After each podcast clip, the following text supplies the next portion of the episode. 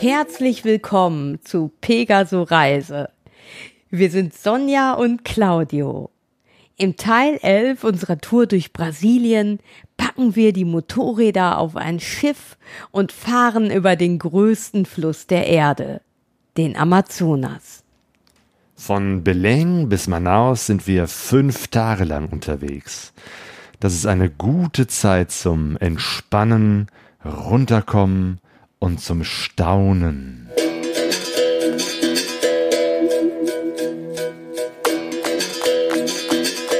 Pegaso Reise. Expeditionen mit den Ohren.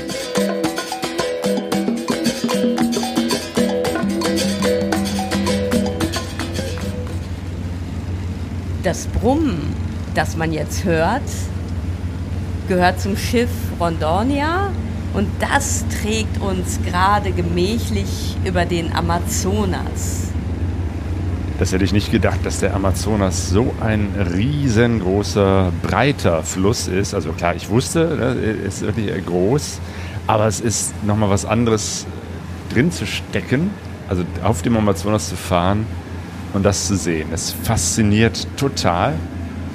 Ähm, nach rechts und links zu sehen und da ist irgendwo da ganz weit hinten ist da was und das ist dann irgendwie keine Insel. Also man hat irgendwie, oder ich habe das Gefühl, wir wären auf dem Meer und da hinten wäre eine Insel. Aber nein, das ist einfach nur das andere Ufer. Große Dimensionen sind das hier. Ach so. Und auf der anderen Seite fahren wir manchmal direkt an der, am Ufer äh, von so kleinen Inselchen vorbei, wo man dann fast an, an Bäumen und Mangrovenartigen Gewächsen vorbeischraubt und Seepflanzen eben habe ich auch ein paar Rinder gesehen, die in diesem sumpfigen äh, Gelände, auf der sumpfigen Erde rechts von, vom Schiff her grasten. Total faszinierend. Genau, man sieht hier wirklich Urwald, echten Regenwald. Äh, genau, eben von einer Stunde oder so hat es auch heftig geregnet. Und äh, ja, geregnet hat es auch, als wir äh, überhaupt erstmal auf das Schiff gekommen sind. Also allein der Prozess, vielleicht müssen wir da mal anfangen, äh, dieses Schiff zu buchen.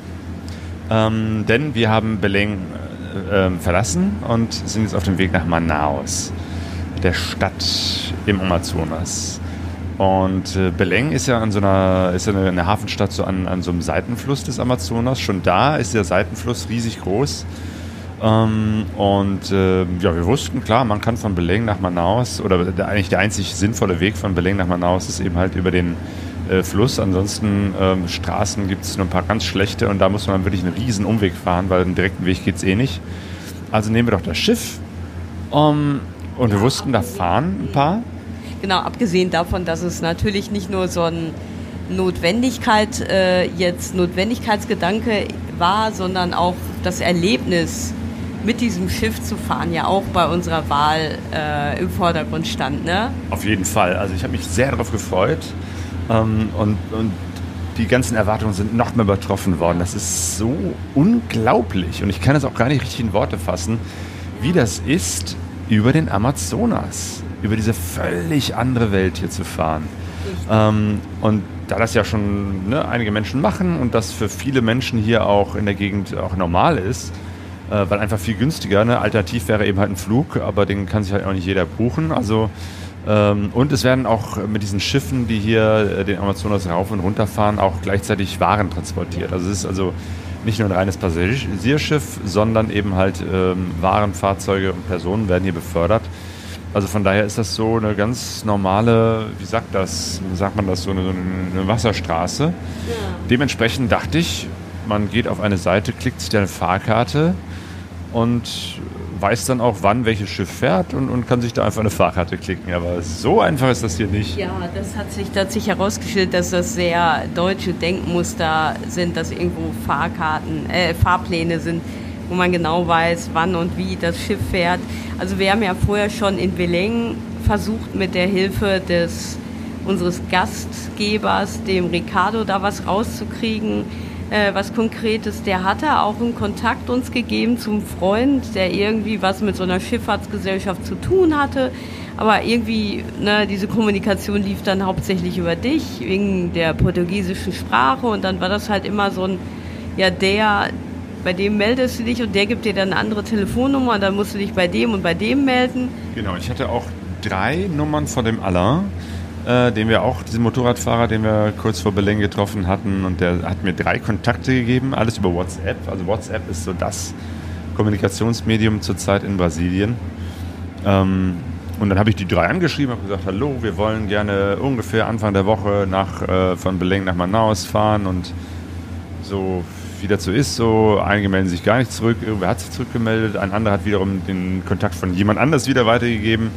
Äh, unterm Strich äh, haben wir dann einen gefunden, der gesagt hat, ja, es gibt äh, ein äh, Schiff, genau, das fährt am, ich glaube Montag war das, ne? oder Dienstag? Dienstag? Ja, also Montag haben wir äh, uns darum gekümmert und ähm, hatten jetzt so gehört vorher, dass Schiffe am Dienstag und am Donnerstag fahren. Und dann hast du so gesagt, Mensch, also mir war Dienstag so ein bisschen zu schnell und Donnerstag hattest du aber dann wieder das Gefühl, Mensch, dann ähm, verbringen wir zu viel Zeit im Beleng. Wir wollen ja auch noch ein bisschen Zeit haben für den Rest der Reise, für Manaus, weil zumindest für mich ja dann auch die Zeit schon abläuft und ähm, ich ja Ende Mai quasi, nee, dann wieder zurückfliege nach Deutschland und ähm, dann hattest du halt diesen Kontakt zu diesem einen Mann, der dann gesagt hat, ja Mensch, ich hätte hier eine Möglichkeit, äh, lass uns doch verabreden ähm, am Hafen ähm, und dann können wir das klären. Genau, auch das ne, irgendwie, statt zu sagen, hier ist die Webseite oder hier ist ein PDF und hier ist die Karte und so bezahlt er die oder so, nee, wir, wir treffen uns am Hafen. Okay, dann sind wir zum Hafen gefahren. Und, ähm, erstmal gar nicht gefunden, ne? Das war auch eine, so, eine, so eine richtige Suche, bis wir den endlich gefunden hatten. Und dann war schon das, was er uns vorgeschlagen hatte, diese Kabine ähm, auf einem Schiff, die war schon weg. Dann waren wir erstmal ganz enttäuscht, oder ich vor allem. Und dann hat er uns gesagt, ja, es gibt da noch ein anderes Schiff, das fährt am Mittwoch, also übermorgen. Sollen wir uns das nicht mal zusammen angucken? Genau. Ähm, üblicherweise, die meisten Leute sind auf diesen Schiffen ähm, mit, mit Hegis. Äh, was ist das deutsche Wort dafür? Hängematte. Hängematte. Ähm, schläft man hier auf dem Schiff. Ähm, und Ja, und das ist so, muss man sich vorstellen, da sind mehrere Decks.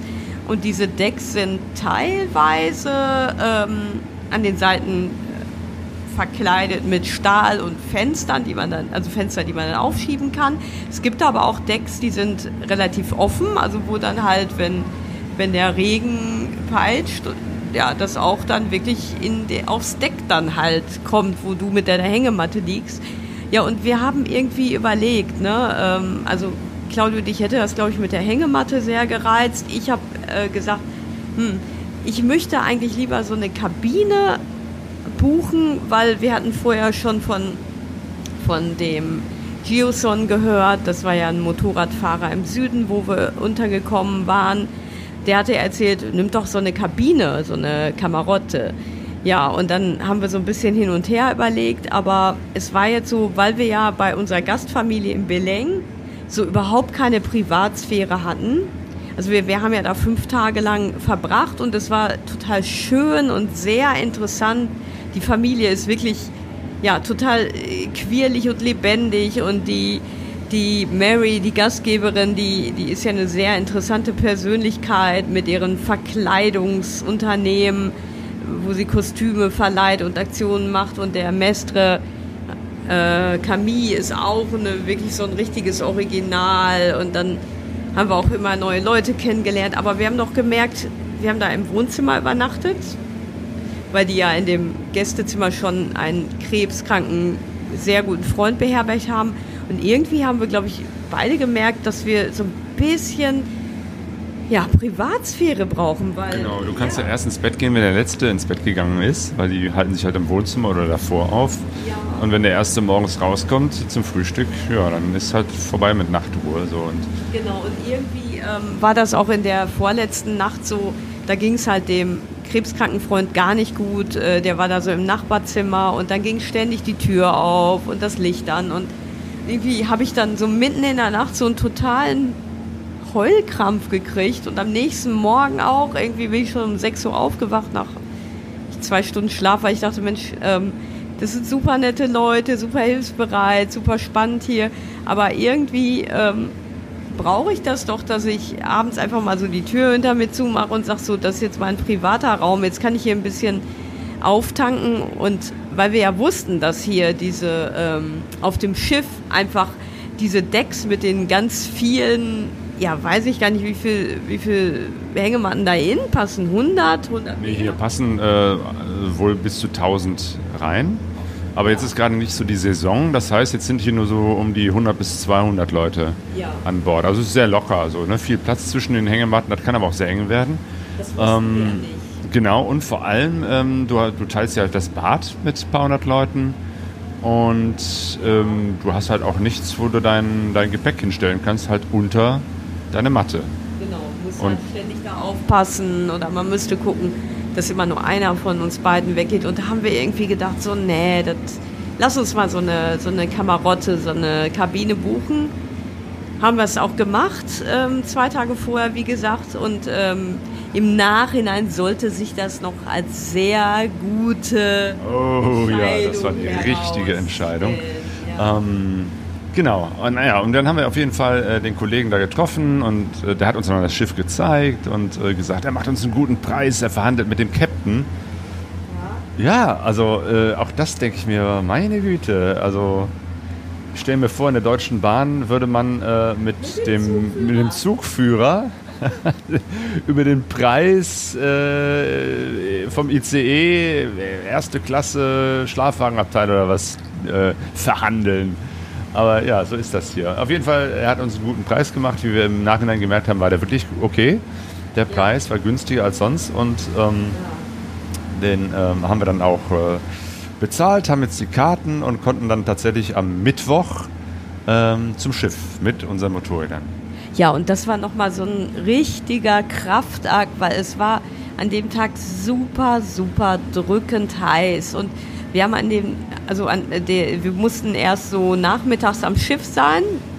Und dann haben wir halt auch, war am Vormittag noch halt ganz viel gewuselt. Wir sind ganz früh aufgestanden, äh, haben dann noch mit unseren Gastgebern äh, dies und das gemacht, äh, ist noch mit uns rumgefahren und, und dann haben wir noch so ein Abschiedsessen gemacht und irgendwie war ständig was und irgend, dann mussten wir wieder packen, die Motorräder in dieser totalen Hitze und irgendwie ging es uns beiden nicht so gut. Da haben wir uns noch angeflaumt, weil ich dann noch mal duschen wollte und du, Claudio, gesagt, Mensch, jetzt willst du noch mal duschen. Wir müssen dahin.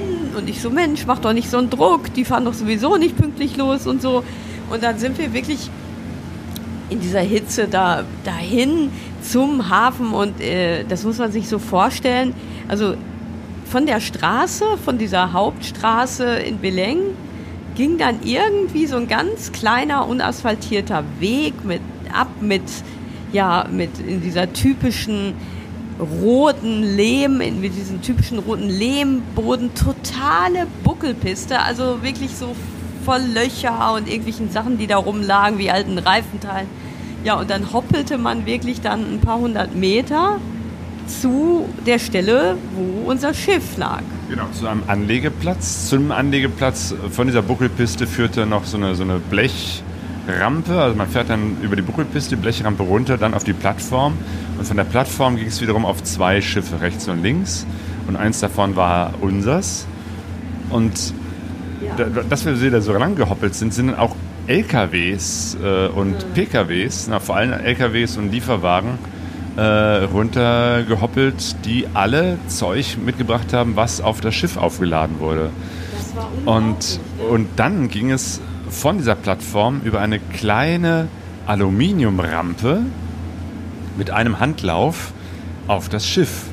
Und Ja. also nicht irgendwie, eine, eine, obwohl das Schiff eine riesengroße Rampe vorne hat, über die auch äh, Autos und LKWs hätten fahren können, ging alles über diese kleinen, äh, kleine äh, Rampe, die sie nur so angelehnt haben. Also Also die, das- waren, ne, die Ja. äh, von den Menschen, also so richtig, ja, archaisch eigentlich so, ne, auf den Kopf getragene Säcke. und Nicht so. irgendwie Container, die mit Kränen getragen werden oder Paletten, die mit Hubwagen. Äh, also es war echt ein Durcheinander. Ähm, zwischendurch mussten sie noch diese, diese Aluminiumrampe äh, einziehen, ähm, damit überhaupt ein LKW, der hinter der Rampe stand, durchfahren konnte. Der konnte aber nicht durchfahren, weil davor wiederum andere LKWs standen, die noch anfahren wollten. Und der andere war schon leer, wollte raus, ging nicht. Die anderen standen davor. Da haben sie die Rampe wieder rausgetan, weil natürlich sofort die Leute riefen: Hey, wir wollen hier äh, aufs Schiff oder wir wollen runter, wir wollen was transportieren, hol die Rampe raus. Also holten sie die Rampe raus, aber der LKW wollte ja immer noch raus. Also mussten sie die Rampe wieder, die Rampe wieder rein. Also es war ein Hin und Her. Genau, ein riesengroßes äh, für uns Durcheinander mit Gerufe und Geschreie, mit mit äh, sich gegenseitig irgendwelche Kommandos zurufen. Ja, und dann, dann sind wir da gerade angekommen, wirklich, und haben das so ein bisschen beobachtet und auf einmal wie aus dem, ja, nicht wie aus dem Nichts, aber ganz plötzlich prasselte wirklich so ein ganz heftiger Starkregen nieder. Und alle Leute, die sich dann so ein bisschen da aufgehalten haben, haben dann irgendwo Zuflucht gesucht und wir haben Zuflucht gefunden in einem anderen Schiff, äh, was gerade da so, so ein kleines äh, Metallschiffchen, was da gerade am Hafen auch lag gegenüber und wo gerade nichts los war. Und dann haben wir uns da runtergeflüchtet mit ein paar anderen Mopedfahrern. Wir waren nicht die einzigen dort mit äh, Motorrädern. Es waren noch ein paar andere Motorradfahrer da. Ähm, und wir wussten jetzt auch nicht, was machen wir denn jetzt? Also müssen wir jetzt unsere Motorräder auch über diese kleine Rampe da balancieren? Ähm, oder oder wie funktioniert oder, oder machen die das für uns? Keine Ahnung. Von kann auch niemand was wirklich sagen. Ne? Du hast so ein bisschen nachgefragt, alle waren auch beschäftigt, alle waren so in Arbeit, aber irgendwie hat, haben wir da nicht so eine ganz klare Aussage.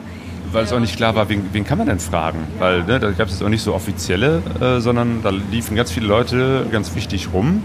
Ja, wer sagte auch, ihr, ihr müsst noch warten, aber ob das jetzt irgendwie eine, eine offizielle Aussage war oder irgendjemand, der vielleicht so ein Halbwissen hatte, keine Ahnung. Genau, oder jemand sagte dir, äh, ja, ähm, äh, dann schieb doch dein Motorrad einfach über diese schmale Hühnerleiter, über diese schmale Rampe, von der du geschrieben hast. Und dann sind wir, erzählt hast, und dann sind wir jetzt irgendwie davon ausgegangen, die ganze Zeit, dass wir unsere Motorräder irgendwie über dieses schmale Teil balancieren müssen. Und ich habe mir schon total einen Kopf gemacht, ne?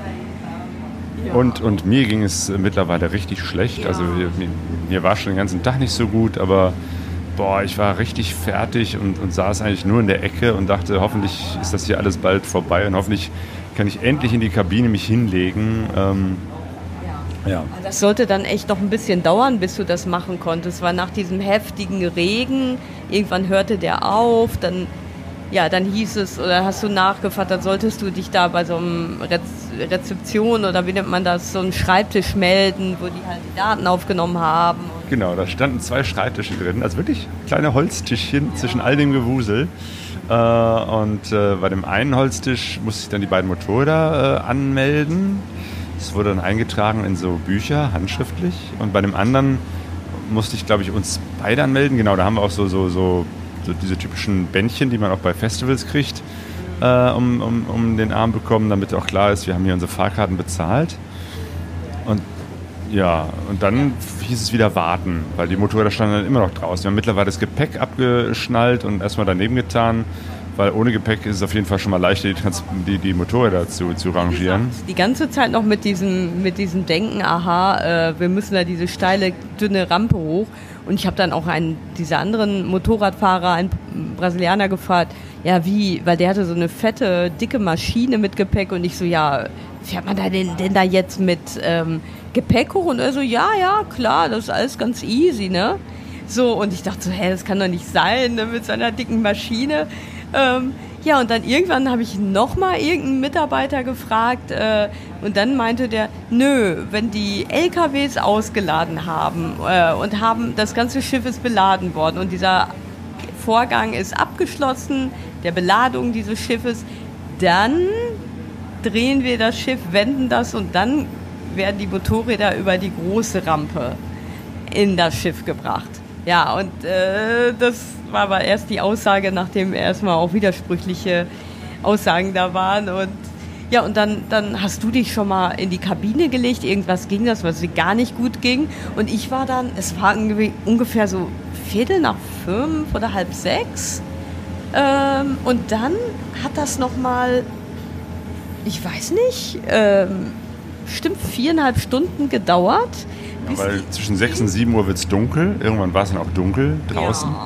Ja. Und, und, und ich dachte, Mensch, ich muss doch irgendwie bei den Motorrad, wo, bei den Motorrädern äh, bleiben. Claudio ist schon auf der Kabine, hat sich da hingelegt und ich muss ja irgendwie mitkriegen, dass unsere Motorräder nicht irgendwie da am Hafen stehen bleiben. Ja, und irgendwann, am, was habe ich jetzt, um 10 Uhr, glaube ich, war das, oder halb 10, war es dann endlich soweit. Hatte auch der letzte LKW ausgeladen. Und das war, also ich meine, abgesehen davon, dass ich total müde war und fertig war, es war tierisch heiß, und, ähm, war das halt auch super interessant, diese ganzen Entlade- und Beladeprozesse, wie du eben schon beschrieben hast, zu beobachten. Die ganzen, dieses Gewusel, die Menschen, die, die da mit den Waren hoch und runter laufen, äh, die Rufe, alles, ne? Es war schon super interessant und irgendwie äh, der letzte Bus, der ist dann diese Rampe nicht mehr hochgekommen und da haben alle geschrien und wieder zurück und vor. Ja, und irgendwann war das dann geregelt und ich habe dann auf versucht, mit Händen und Füßen auf Portugiesisch einen Mitarbeiter zu fragen, ob er mir helfen kann, die Motorräder hochzubringen. Ja, und dann war das auf einmal ganz easy. Dann haben so zwei der Mitarbeiter gesagt, hier komm, wir machen das. Und dann war es irgendwann am späten Abend soweit. Die Motorräder waren eingeklemmt zwischen Coca-Cola, Kisten und Styroporscheiben und anderen Waren neben dem Schreibtisch, Holzschreibtisch, wo ein kleiner, ein kleines Schoßhündchen auch abgestellt wurde im Käfig. An der Wand so zwei große Plakate der Mutter Maria, ne, weil das ist ja auch immer sehr wichtig. Die Schiffe, hier merkt man ja die Religiosität, auch dass vorne an dem, an dem Schiff so ein Spruch, religiöser Spruch steht, ne, das ist eine ganz wichtige Rolle. Ja, und dann irgendwann setzte sich dann unser Schiff in Bewegung, die Rondonia. Jo, und ich war heilfroh, dass ich äh, in der Kabine war, einfach schlafen konnte. Und ähm, diese Kabine mit eigenem Badezimmer, also wirklich maximaler Luxus, darf man sich allerdings nicht allzu edel vorstellen, weil das ist halt wirklich ja, ne, ein, ein Metallraum, äh, der ist genauso aus Metall wie das Rest des Schiffes auch. Man guckt so wie auf das Metall. Das rostet auch so ein bisschen vor sich her. Also und keine in, Innenverkleidung und so. Ja. Es, es, gibt auch keine Außenkabinen, so. also kein Fenster, sondern es ist halt nicht so ein geschlossener Raum, der du siehst nur, was wenn du das Licht anmachst. Und in diesen Raum haben sie eben halt ein äh, Bett, Doppelbett reingestellt das und einen schön. Nachttisch. Mit so einem Holzrahmen. Das ist, muss man sagen, das Schöne daran. Ja. Und daneben ist halt äh, ein Badezimmerchen mit, einer, mit einem kleinen ähm, Waschbecken und einer Dusche und einem Klo. Oh, alles ganz einfach. Irgendwie das Waschbecken hängt so auf, auf halb acht und ja, und weil äh, darauf hast du mich aufmerksam gemacht, wenn man in die Toilette reinguckt, dann denkt man erstmal, oh, ich dachte erstmal, hat der Claudio nicht abgezogen? Nee, nee, äh, also hier gibt es verschiedene ähm, Kreisläufe, ähm, Wasserkreisläufe in dem Schiff. Nämlich einmal für Trinkwasser, das ist ganz gut. Die haben wirklich frisches Trinkwasser an Bord oder müssen sie natürlich auch haben für die vielen Passagiere. Ähm, das, das kriegt man hier an so Zapfhähnen, wo man das für umsonst äh, äh, sich abzapfen kann. Und dann gibt es eben halt äh, das Flusswasser, was hier eben halt natürlich für die Toilette, Dusche und alles andere benutzt wird. Ähm, und das heißt, das, da kommt dann eben halt so ein bisschen leicht bräunliches Wasser raus. Ja. Ähm, und es gibt auf, an Bord auch so eine so Station oder mehrere Stationen, wo man halt frisches Wasser abzapfen kann. Das heißt, ähm, wenn man dann irgendwie eine Flasche hat, dann kann man sich immer wieder äh, umsonst äh, ja, frisches Wasser, Trinkwasser abzapfen. Das finde ich eigentlich eine ganz gute Sache. Jo, und als ich dann, oder als wir dann am nächsten Morgen äh, an Deck gegangen sind. Ach, übrigens, die ganze Fahrt dauert fünf Tage. Also es ist jetzt nicht nur eine, eine kurze Geschichte, sondern man ist lange unterwegs. Wir mussten ja erstmal von diesem Seitenarm äh, über verschiedene Arme, Flüsse bis zum Amazonas durchdringen. Genau, erst das, glaube ich, der äh, Rio Pará und irgendwie noch andere. Ich habe das auch nicht so richtig durchblickt.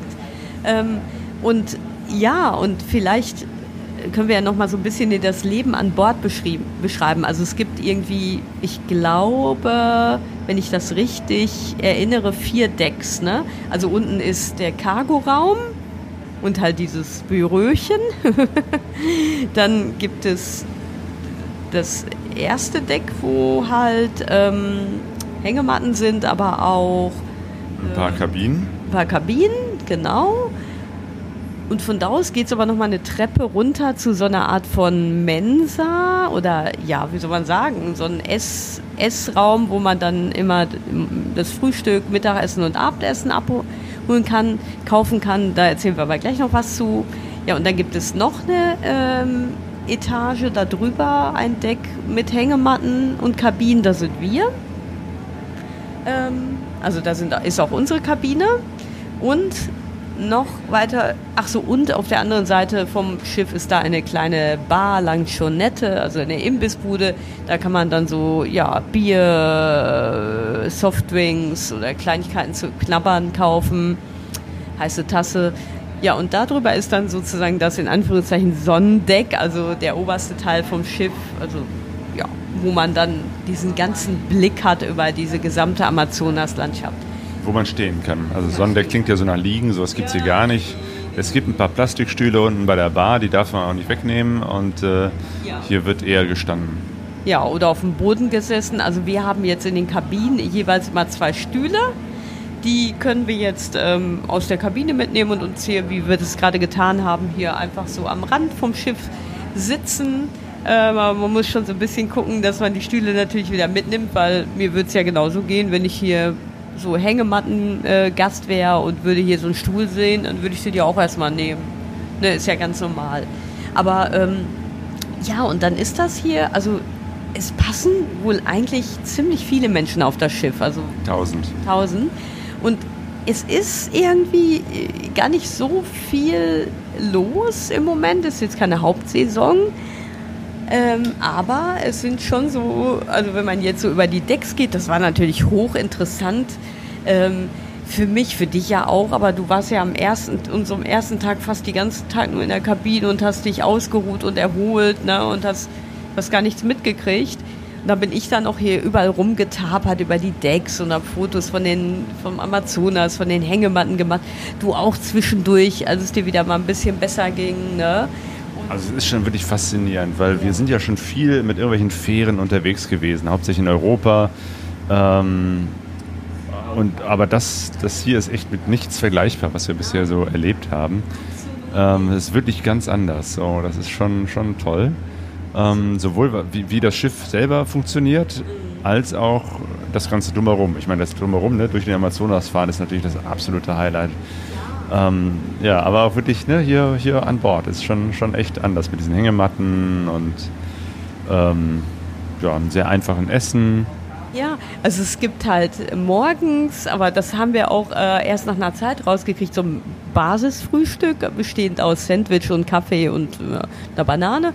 Dann gibt's aber auch noch ein bisschen ein, ein besseres, in Anführungszeichen, Frühstück, ein üppigeres. Ähm, mit Früchten noch und Milchreis und äh, Saft.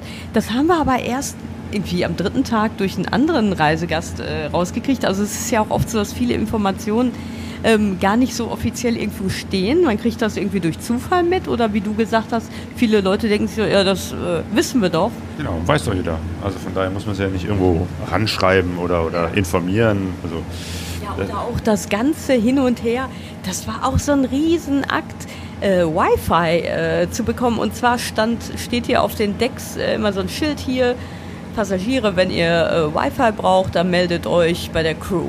So, und dann, dann hattest du am ersten Tag Glück und hast das relativ schnell hier auf der Kommandobrücke machen können. Und ich habe am ersten Mal gedacht, ich brauche das nicht. Und am nächsten Tag, als ich äh, gesagt habe, ich möchte auch Wi-Fi haben, da war das wirklich so ein Akt, ähm, dass ich mehrmals immer weggeschickt wurde. Ja, jetzt nicht heute Mittag. Ja, und mittags, ähm, ja, dann geh runter hier. Ich kann das jetzt nicht machen, geh runter zum, zu dieser kleinen Schreibstube. Dann war da aber niemand. Wieder hochgegangen. Der, ja, geh doch runter zu der Schreibstube. Ja, da ist niemand. Ja, angerufen. Ja, die machen gerade ähm, Mittagspause. Komm noch mal eine halbe Stunde wieder.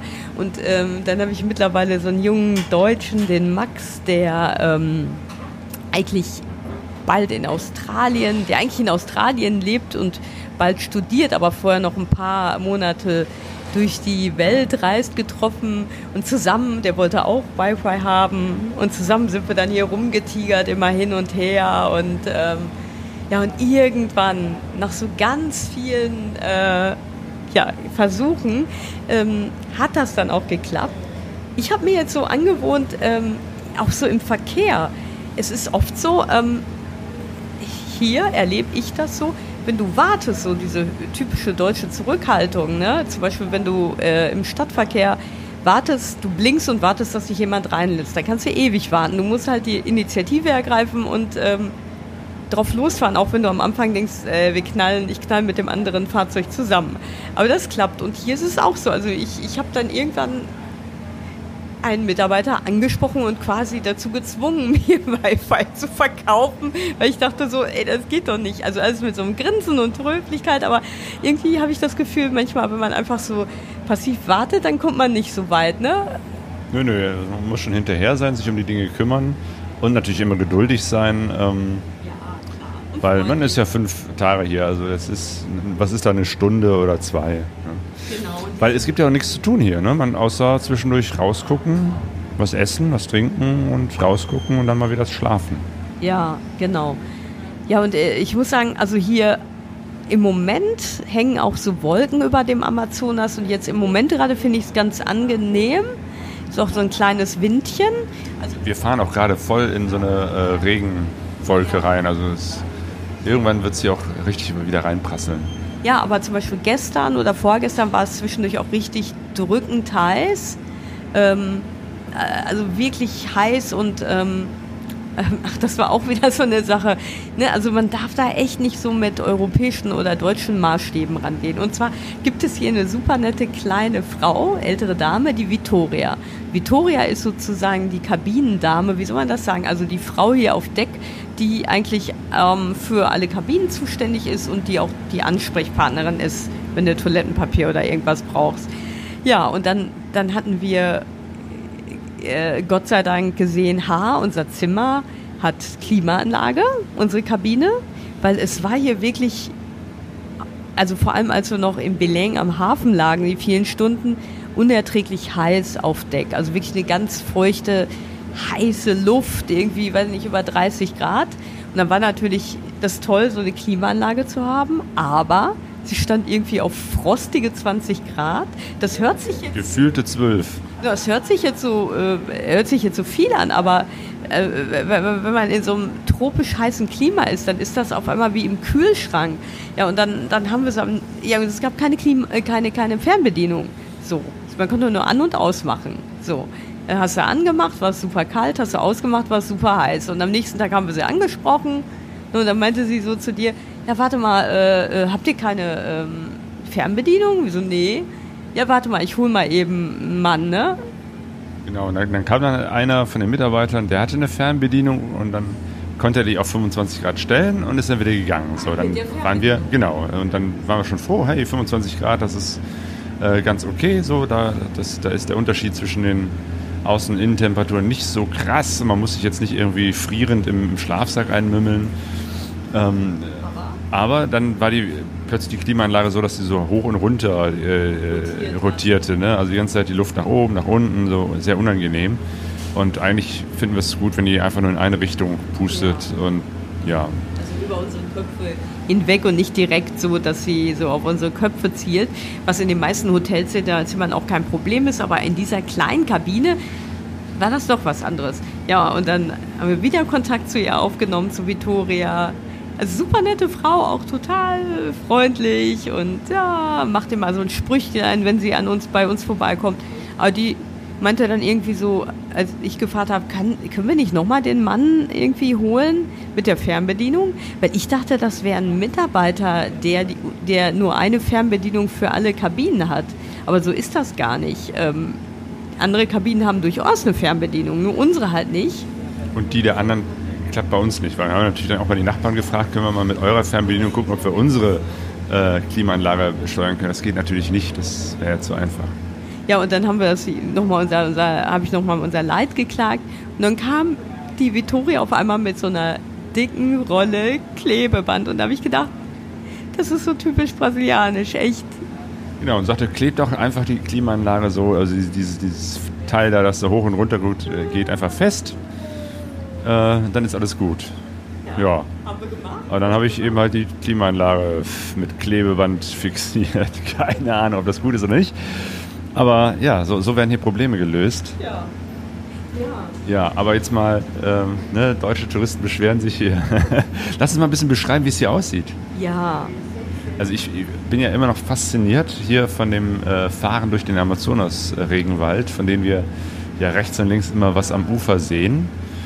Ganz viel einfach eine grüne, dichte Masse von Bäumen, Büschen und keine Ahnung. Man kann auch nicht tief reinsehen, weil es eben halt so dicht ist. Und zwischendurch leben da Menschen. Zwischendurch sind da Häuser, äh, so auf Stelzen, die so aus dem Wasser herausragen. Äh, und Menschen, die dann auf kleinen Bötchen da, äh, so, so, so, wie nennt man die eigentlich? So, wo, so außen, wo außen also, oder ja, also kleine Holzboote, die entweder, wenn sie ganz klein sind, mit, mit ähm, Rudern bewegt werden, dass einfach jemand da mit dem Ruder drin sitzt und rechts und links rudert. Oder eben halt mit einem kleinen äh, Außenbordmotor, benzinbetrieben, damit rumknattert.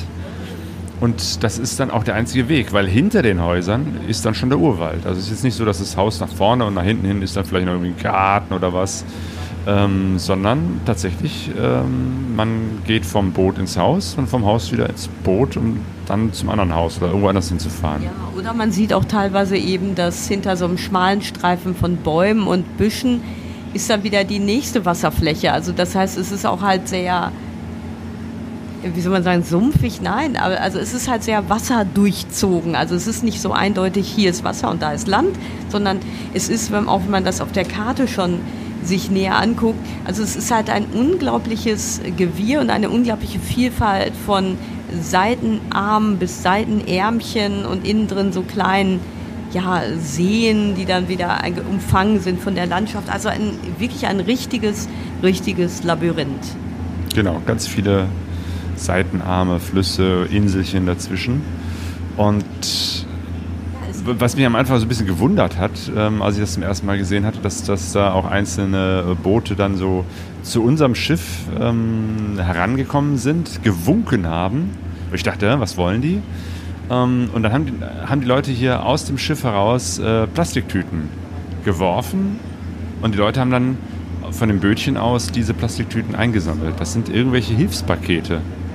Ja, oder vielleicht ja auch Sachen, die die Leute bestellt haben, weiß ich ja nicht. Also es kann doch auch sein, dass wenn du weißt, da kommt einmal in der Woche, weil öfters ist es ja dann nicht, dass dieses Schiff hier vorbeifährt, äh, so ein Schiff vorbei und du bestellst dann einfach oder sagst hier, bring mir doch mal das und das mit.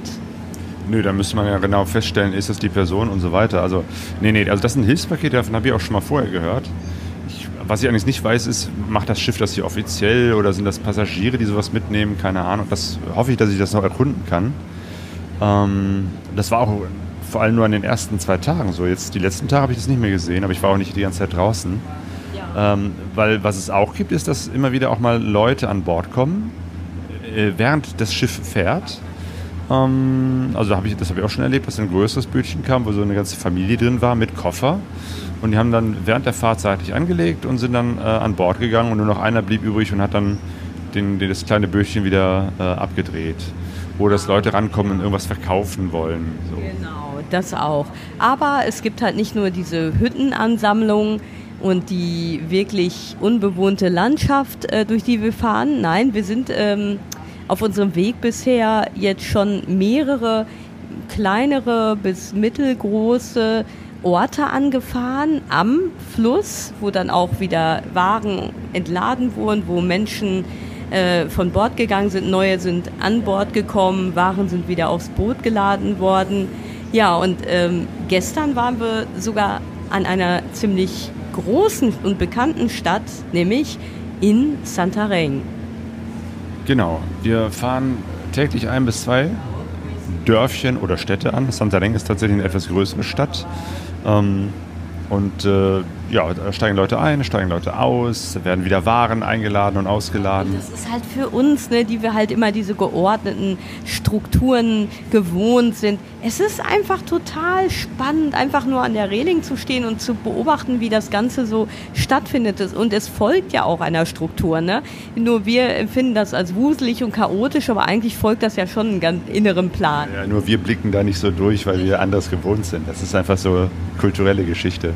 Ja, und Santareng, also ähm, da, uns war jetzt auch nicht so ganz klar, also man kriegt hier nicht so eine Info, ähm, ja, jetzt legt das Boot um so und so viel Uhr an und du hast irgendwie so und so viel Zeit für einen Landgang. Ne? Also das, so ist das eben auch nicht organisiert, sondern man kommt halt an, an einem Ort oder das Schiff kommt an, ja, und dann dauert das so lange, wie das Schiff ent- und beladen wird, bis man wieder weiterfährt. Genau, ich habe den ersten Mitarbeiter gefragt, weil wir wollten natürlich von Land gehen und mal was hier einkaufen. Äh, und sagte, ja, wie lange sind wir denn hier? Und der sagte dann wahrheitsgemäß, ja, bis, bis alles be- und entladen ist. Danke. ähm, genau, ähm, weil es gibt, äh, oder un unser Bedarf nach anderen Lebensmitteln wurde geweckt, dadurch, dass wir hier, ähm, abgesehen von diesem Frühstück, eben halt zum Mittag gibt es eben halt so eine, so eine, so eine Alu-Fertigschale mit Reis, Nudeln und wahlweise Fleisch, äh, also Rindfleisch, genau, schwarze Bohnen, Nudeln, Reis. Dazu dann äh, und in der Variation mit Rindfleisch oder mit Fisch oder mit Hühnchenfleisch. So. Und das haben wir jetzt alles dreimal durch und das ist jetzt auch nicht so besonders lecker. Ja, und vor allem, ähm, erst es dir ja nicht gut und bei mir fing das halt ähm, vorgestern an, dass ich auf einmal auch so Magendrücken hatte und irgendwie so Verdauungsprobleme und dann habe ich quasi nach der dritten Mahlzeit in Folge Reis mit Bohnen irgendwie, habe ich gemerkt, wie, ja, wie ich da auf einmal so ein bisschen, ein bisschen ähm, mein Magen revoltiert hat und vielleicht war da auch irgendwas nicht gut oder so und ich habe das gar nicht vertragen. Und ähm, ja, gestern ging es mir auch schon nicht so gut, der Kreislauf, der Magen und äh, alles mögliche, Kopfschmerzen. Und heute äh, eigentlich bis eben ging es mir auch nicht so gut, in der Nacht habe ich auch nicht so gut geschlafen.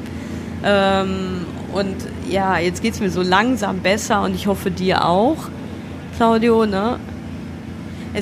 Auf jeden Fall hatten wir deswegen den, den, den Bedarf, oder wir wussten, in Santareng ist eine längere Wartezeit, dass wir dann mal vom Bord gehen und uns noch ein bisschen eindecken, vor allem mit frischem äh, Obst äh, und noch ein paar andere Dinge, dass wir dann ja, Joghurt-Drinks äh, und solchen Dingen, die es halt nicht an Bord gibt. Äh, und ein paar Saft Aber und, und ein paar belegte Teigbatzen. Genau, aber da muss man auch sagen, das ist nämlich auch ein sehr interessantes Schauspiel, weil ähm, immer bevor das Schiff loslegt oder wenn es anlegt irgendwo, dann kommen so fliegende Händler an Bord und laufen dann durch die Reihen der Hängematten und bieten dann Getränke feil oder Speisen oder Snacks. Ja, und da hast du, glaube ich, auch dann eine Dame getroffen, ne? Die Genau, die hat ein paar Fruchtsäfte äh, verkauft und da habe ich dann ein paar Fruchtsäfte ge- gekauft. Das war auch äh, gut, ähm, weil als wir dann von Bord gingen, ähm, stellten wir fest, dass dieser in Santareng dieser Hafen eben halt nicht im Zentrum ist, sondern dass man da ein Stück laufen musste, um ins Zentrum äh, zu gehen. Das war so ein bisschen außen vor. Gut, da gab es auch so ein paar kleine Lädchen. Ah, und dann, dann ist auch noch mein, mein Flipflop kaputt gegangen. Ich Dann, da war so ein Tiefpunkt ne, für dich, also uns beiden, beide so ein bisschen gesundheitlich angeschlagen, dann in der Hitze rumzulaufen, nicht zu wissen, wo ist denn jetzt das nächste Geschäftal, dann darauf zu hoffen, dass das Schiff nicht doch meint, ausnahmsweise mal pünktlich losfahren zu müssen, äh, ähm, pünktlich um sechs, was uns ein Mitarbeiter gesagt hatte. Und, und dann, dann bleibst du auch noch mit dem Flipflop hängen und der geht kaputt.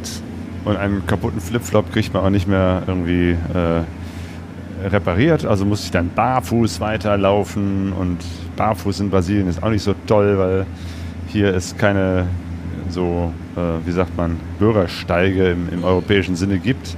Du musst halt bei jedem Schritt gucken, dass du nicht irgendwo reintrittst, äh, in einen Nagel, eine Schraube, in irgendeinen aufgebrochenen Stein oder was. Zum Glück haben wir dann doch weil es fast in jedem Supermarkt auch so Flipflops gibt. Welche gefunden, haben uns gut eingedeckt mit Lebensmitteln, ein paar leckeren Sachen, ein bisschen mit Gemüse. Äh ein bisschen Obst. Ähm, also von daher sind wir jetzt gut gewappnet für die nächsten Tage. Ja. Amazonas. Also gleich eine ganze Ecke heftiger, ne? Also boah, als wir das so kennen. Das ist nicht nur ein, ein Regenwald, sondern auch ein Gewitterwald. Ja, ja und ähm, ja und dann so zu den anderen Menschen. Also die meisten, die hier reisen, sind natürlich, über was natürlich, das sind überwiegend Brasilianerinnen, die hier unterwegs sind, die privat ähm, von A nach B reisen, die, sagen wir mal, Familie besuchen oder die irgendwas erledigen müssen, aber auch halt geschäfts geschäftlich was zu erledigen haben. Ne? Also es ist jetzt nicht so ein Freizeitschiff, wo man halt ein bestimmtes Touristenprogramm macht, sondern ja, es ist in erster Linie ein Schiff, wo Menschen von A nach B nach C fahren, wo Waren gebracht werden. So. Ne? Aber es gibt außer uns auch ein paar andere Nicht-Brasilianerinnen. Und ähm, jetzt ist es leider so, dass dadurch, dass wir beide so ein bisschen unpässlich waren, haben wir dann viel Zeit auch ähm, auf der Kabine verbracht. Aber zwischendurch gab es immer wieder die Gelegenheit, äh, mit einigen Leuten ins Gespräch zu kommen. Also zum Beispiel gibt es da den Max, das ist ein junger Deutscher, aber der, der gerade vom Jahr Abitur gemacht hat ähm, der aber die meiste Zeit seines Lebens in anderen Ländern verbracht hat, weil seine Eltern Entwicklungshelfer sind und der äh, jetzt eigentlich in Australien studieren will, jetzt aber nochmal unterwegs ist. Oder es gibt einen Amerikaner, den Jeremy, der schon seit vier Jahren quasi so eine Weltreise macht, auf möglichst äh, kostensparenden Weg und der jetzt eigentlich in Kolumbien war und jetzt diese Schiffsfahrt macht und danach wieder nach Kolumbien zurück will. Genau, oder es gibt einen Iren, jungen Iren, den haben wir die ersten zwei Tage, habe ich den nicht gesehen, weil dem ging es total dreckig. Der hatte auch so, der war seekrank oder hat irgendwie auch, also wie wir jetzt irgendein Essen nicht vertragen und hat die ersten zwei Tage eigentlich wirklich nur schlafen verbracht. Ähm, ja, und äh, ja, so gibt es so ein, ja, und dann natürlich die Brasilianerin, und ähm, bei mir ist es ja so, dass ich nicht immer alles so ganz verstehe, aber dann doch immer mit den Leuten kommunizieren möchte und zumindest halt äh, so ein Lächeln den rüberwerfen will. Und ja, in den ersten Tagen war das jetzt nicht so viel. Da hatte ich das Gefühl, da waren alle so busy mit sich beschäftigt, ich ja auch. Aber so gestern Abend habe ich dann auch hier mit so einer, mit unseren Kabinennachbarn gesprochen, eine junge, eine Frau mit Vater und zwei Kindern. Ja, und ähm, irgendwie klappt das doch ganz gut mit der Verständigung, auch wenn ich ja nur rudimentär Portugiesisch spreche. Aber dann sagen die immer, ja, du sprichst ja gut und dein Akzent ist so drollig und so. Naja, aber ähm, das ist eigentlich, eigentlich ganz schön, auch wenn man sich jetzt nicht so tiefgehend ausdrücken kann, aber irgendwie, ja. Ja, weil ne, man läuft hier immer wieder über den Weg, weil so groß ist der Raum ja hier nicht auf diesem Schiff obwohl es schon ein vergleichbar großes Schiff ist. Ähm, jo, es ist schon echt eine ganz besondere Welt, hier unterwegs zu sein. Zum einen mit dem Schiff und zum anderen hier auf dem Amazonas. Ja. Und was der absolute Hammer ist, ist, abends sind die Sonnenuntergänge. Oh. So was Schönes kann man sich nicht vorstellen, sowas ja. Kitschiges. Also ne, es gibt ja sehr schöne Sonnenuntergänge auch in Namibia, aber irgendwie hier ist es auch nochmal was sehr Besonderes, diese Regenwaldlandschaft, die langsam untergehende Sonne, das glitzernde Licht auf dem Ufer, äh, auf, auf dem Wasser. Toll. Das Schiff tuckert so daher und dann die Sterne. Ne? Wir haben ja hier auch einen ganz anderen Sternenhimmel als bei uns und irgendwie es wurde immer dunkler. Dieser wunderbar prächtige Sonnenuntergang war weg und hat dann quasi Platz gemacht der Nacht.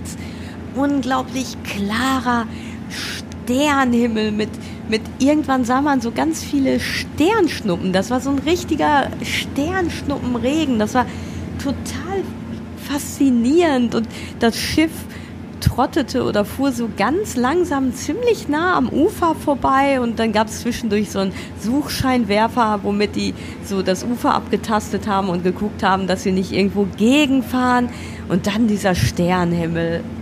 Total faszinierend.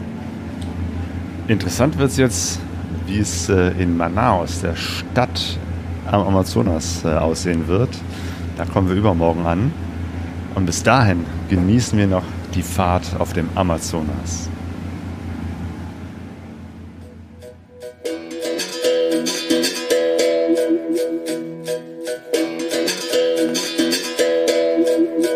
In welchem Zustand wir dann in Manaus ankommen, erfahrt ihr im nächsten Podcast. Und bis dahin sagen wir Danke an Rucker für die Motorradbekleidung, an Shoei für die Helme, an EMD Eat My Dust für die Tankrucksäcke und Dirty Rocks für das Pegaso Reise T-Shirt. Und wenn es euch interessiert, gibt's dazu einen Link auf pegasoreise.de. Und wir sagen euch herzlichen Dank für eure Aufmerksamkeit.